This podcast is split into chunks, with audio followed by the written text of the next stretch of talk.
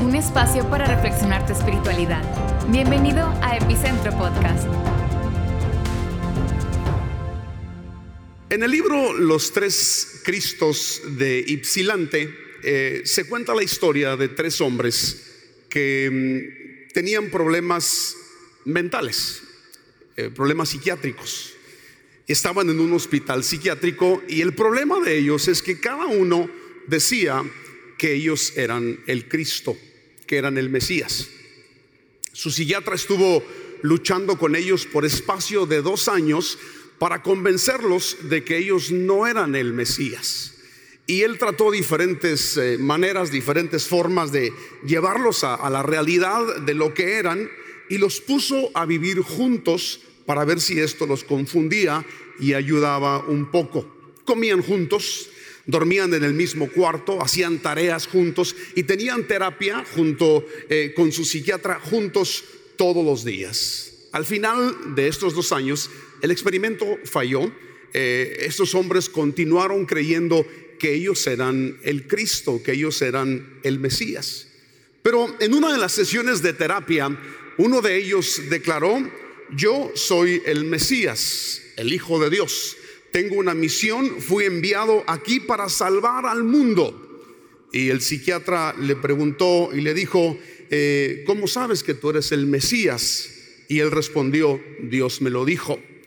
Y otro de los pacientes que estaba ahí parado volteó con él y le dijo, yo nunca te dije nada.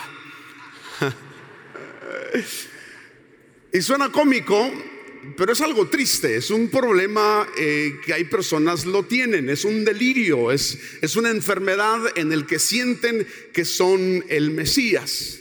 Pero qué interesante, porque de acuerdo a la Biblia, parece como que Dios quisiera que nosotros tuviéramos el complejo de Mesías. Muchos pasajes bíblicos nos indican que parece eh, que esa es la intención de Dios. Pablo dijo, tengan la misma manera de pensar que tuvo Jesucristo.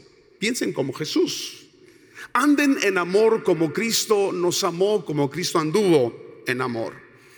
Pablo hablando con los esposos, a los maridos les dice, maridos, amen a sus mujeres como Cristo amó a la iglesia.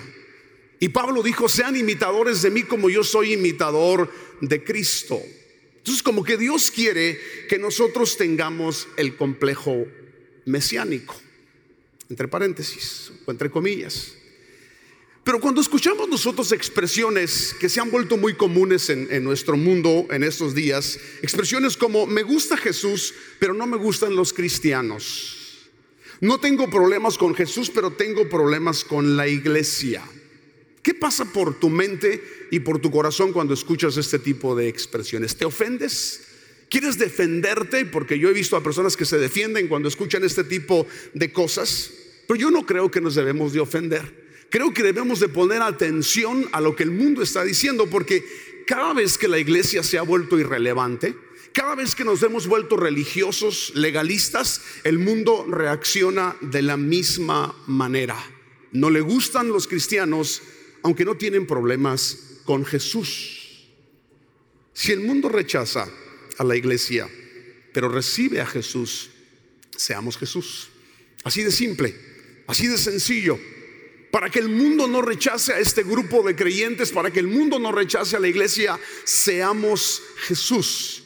Por eso este domingo y los próximos cuatro o cinco domingos estaremos hablando de este tema tan, pero tan importante. Seamos Jesús. Y vamos a estar hablando de algunas características de Jesús que nosotros necesitamos emular, imitar. Debemos tener ciertos atributos que Jesús tenía en su comportamiento, en su conducta. ¿Estás listo para empezar con este tema?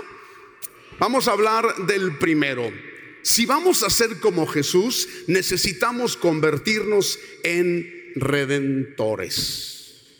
Necesitamos convertirnos en redentores. Cuando los cristianos hablamos de la redención, Normalmente hablamos de nuestra redención. Hablamos de lo que Jesús hizo por nosotros, por lo que Dios hizo por nosotros. Nuestro destino era la muerte, pero Jesús vino y pagó el precio por nuestra redención a través de su sangre, dice la Biblia. En Él tenemos redención mediante su sangre, dice Pablo en Efesios 1.7.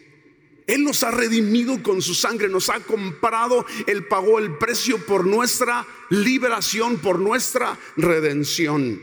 Éramos como una pieza atrapada en una casa de empeño y Él vino y nos rescató y dijo, yo ya pagué por ti, no tienes que permanecer en ese lugar.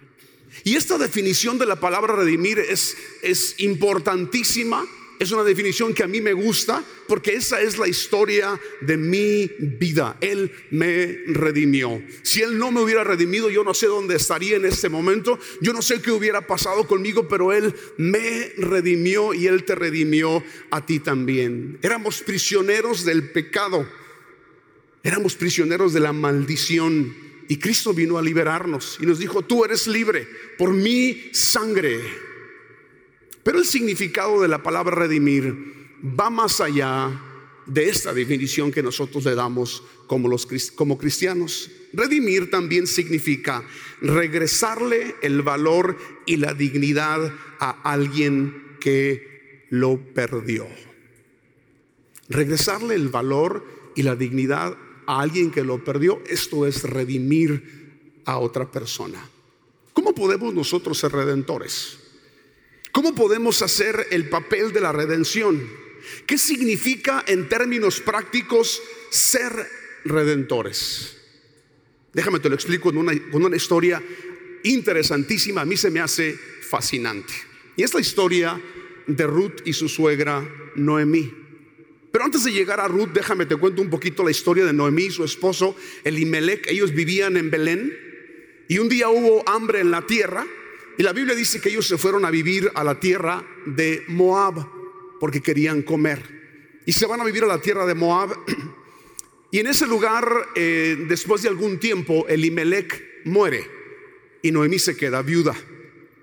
Pero tenían dos hijos. Uno se llamaba Malón y otro se llamaba Kelión. Y estos hijos encuentran esposa allá en Moab. Una se llamaba Orfa y la otra se llamaba Ruth. Pero después de 10 años, también mueren estos muchachos y Noemí se queda viuda y estas mujeres se quedan también eh, sin esposos. y sabes, em, todos conocen esta parte de la historia, que Noemí decide regresar a Belén y sus nueras le dicen, nos queremos ir contigo, pero ella las trató de desanimar y les dijo, regresen ustedes a su casa, encuéntrense un hombre, cásense. Y ahí es donde viene la expresión de Ruth, porque Orfa sí se regresó, pero Ruth le dice a su suegra, no me pidas que te deje ni que me aparte de ti, porque a donde tú vayas yo iré, tu pueblo será mi pueblo y tu Dios será mi Dios. Esta sí es una mujer de Dios, ¿verdad? Decirle esto a la suegra eh, eh, requiere que tengas un corazonzote. Y se regresan Noemí y Ruth a Belén. Y cuando llegaron a Belén, em, la Biblia dice que Ruth se va a buscar comida a los campos. Y eran los días de la cosecha de, cebada. Y ella empieza a recoger lo que les caía a los segadores que estaban recogiendo eh, la cebada. La Biblia establecía, eso es muy interesante, que los pobres podían ir a los campos de cosecha y recoger las sobras que los segadores dejaban caer. Entonces era una costumbre, los pobres iban a, los campos y recogían lo que sobraba. Pero cuando Ruth está recogiendo em, la cebada, el dueño del campo donde Ruth empezó a recoger se llamaba Boz. Y cuando vio a Ruth recogiendo eh, eh, la cebada, esta halló gracia ante sus ojos.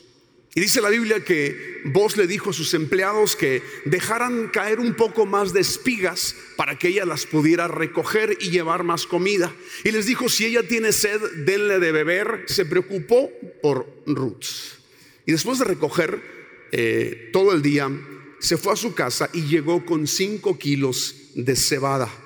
Y cuando Ruth llega a su casa y le muestra a su suegra todo lo que ha recibido, empieza una conversación muy interesante, esta es la conversación. Su suegra le preguntó, ¿dónde recogiste espigas hoy? ¿Dónde trabajaste? Entonces Ruth le contó a su suegra acerca del hombre con quien había estado trabajando. Le dijo, el hombre con quien hoy trabajé se llama vos. Que el Señor lo bendiga, exclamó Noemí delante de su nuera. El Señor no ha dejado de mostrar su fiel amor hacia los vivos y los muertos. Ese hombre es nuestro pariente cercano. Y aquí viene la clave. Es uno de los parientes que nos puede, ¿qué? Redimir. El uso de la palabra redención en un contexto distinto al que nosotros siempre le damos. Es uno de los parientes que nos puede redimir.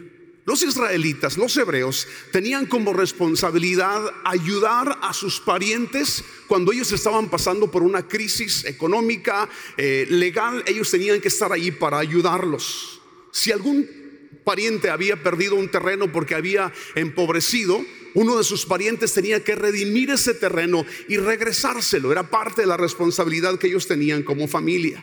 Si uno de ellos se tuvo que vender como esclavo, como esclavo por la pobreza a la que había llegado, uno de sus parientes tenía que redimirlo y también rescatarlo de la esclavitud.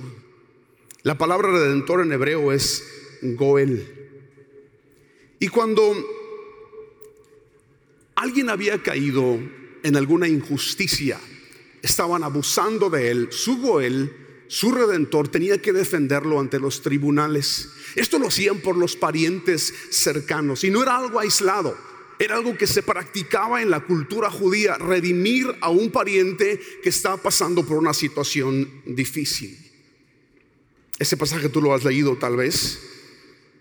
Proverbios 23 del 10 al 11 donde dice, no cambies de lugar los linderos antiguos, ni invadas la propiedad de los huérfanos, porque su defensor, y es la misma palabra, su redentor, su Goel, es muy poderoso y contra ti defenderá su causa.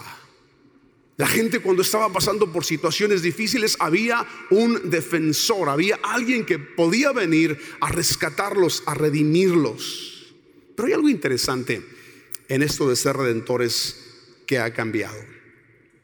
Cuando Jesús eh, viene y empieza su ministerio terrenal, Él nos enseña el cambio. Pero antes de entrar a eso, cuando Noemí le dice a Ruth, este hombre es cercano a nosotros, está haciendo uso de la palabra prójimo como se, entendía en los tiempos antiguos. Este hombre es cercano a nosotros.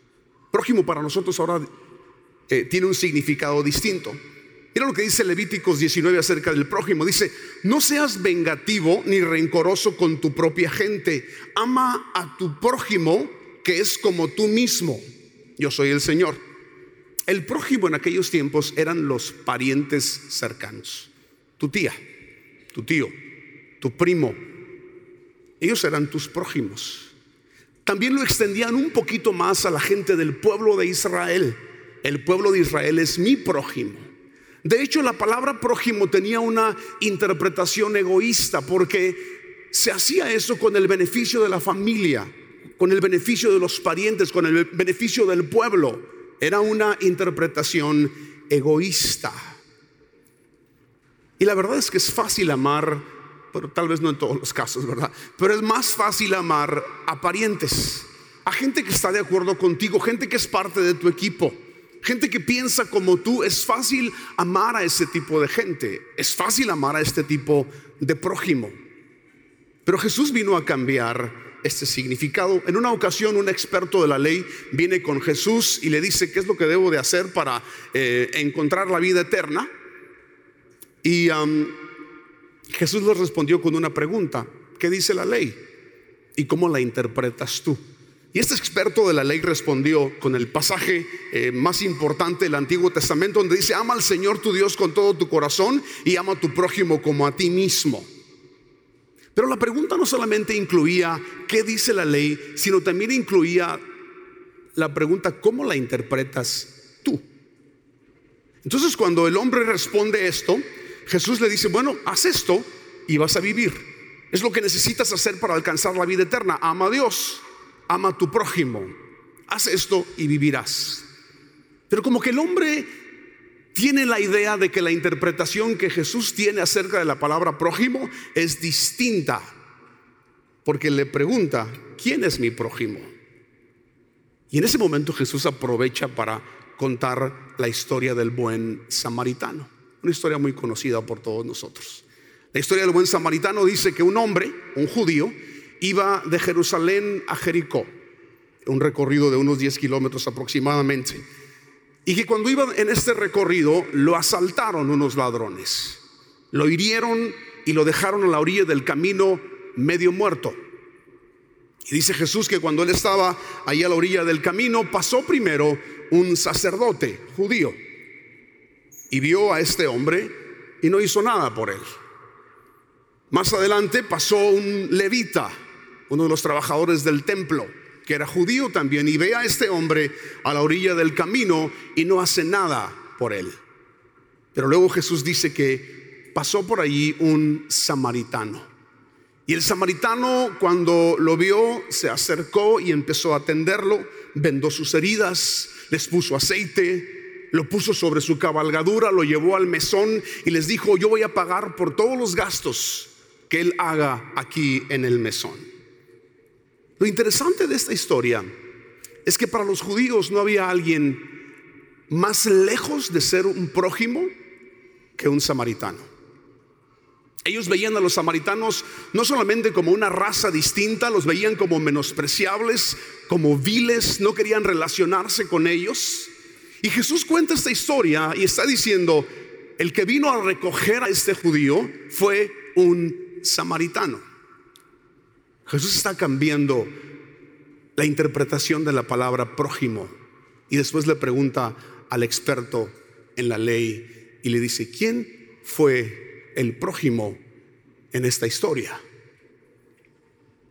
Y el experto en la ley tiene que responder con la respuesta correcta y dice el samaritano.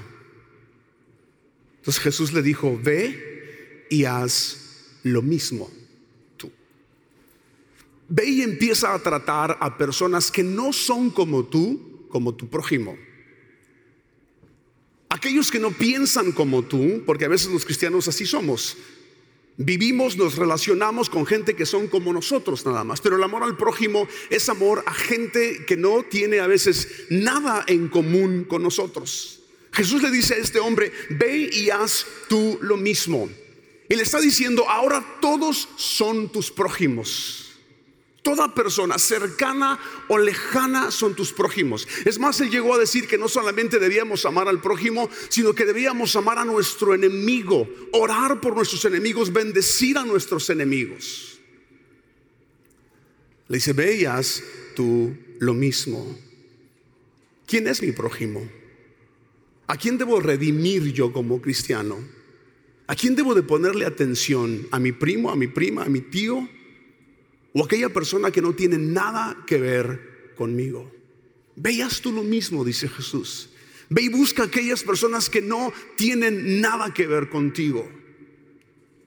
La palabra vecino en inglés, eh, o mejor dicho, la palabra prójimo en inglés es vecino, la persona que vive a un lado de ti. El prójimo es el próximo, el que está a un lado de ti en el mercado, el que va contigo a un lado en el autobús, el que trabaja contigo, el que va a la escuela contigo. Ese es tu prójimo. Y en esto de la redención, y aquí es donde te quiero llevar, hay muchas personas en nuestro mundo pasando por diferentes tipos de necesidades, esperando ser valoradas, defendidas, rescatadas, redimidas. Hay muchas personas así, pensando si tan solo tuviera alguien que me redimiera, si tan solamente yo tuviera alguien que me pudiera redimir.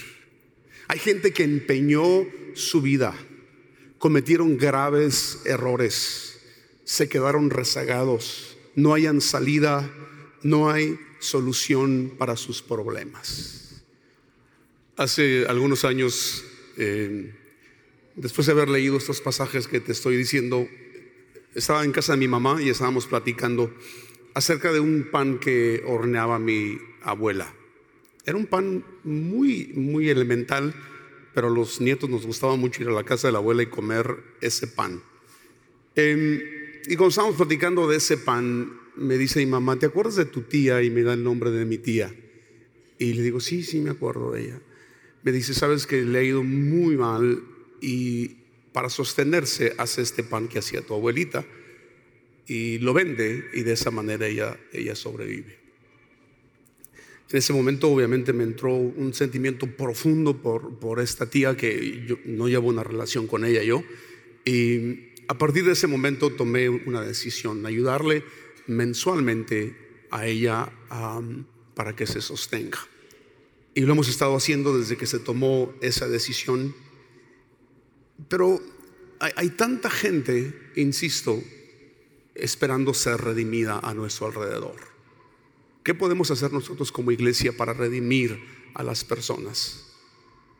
Si, si cada creyente redimiera a alguien, se enfocara en redimir a una persona, el mundo entendería más claramente el mensaje de la redención. El problema es que vendemos el mensaje de la redención como vender aspiradoras, como que estamos buscando clientes, ¿verdad? hacemos amistades con el fin de traerlos a Jesús y que hagan su profesión de fe y después de eso nos olvidamos de ellos. Necesitamos redimir a las personas. Busca a alguien a quien devolverle el valor, la dignidad. Hay un niño al que puedas becar y no un pariente tuyo. ¿Hay alguna mujer soltera a la que le puedas dar una despensa semanal que no te va a costar mucho. Hay alguna anciana en un asilo que necesita a alguien que vaya a visitarla por lo menos una vez a la semana y platicar, convivir con ella. ¿Hay algún niño que puedas patrocinar en algún lugar del mundo? Y para eso, en un par de semanas estaremos hablando de la justicia social y ser siervos y vamos a darte la oportunidad de que tú puedas patrocinar a niños en lugares de necesidad. Y que Dios ponga ahí, la oración que yo quiero hacer por ti es que Dios ponga en ti alguien a quien redimir, buscar a alguien a quien redimir. Y antes de predicar la redención, debemos vivir la redención.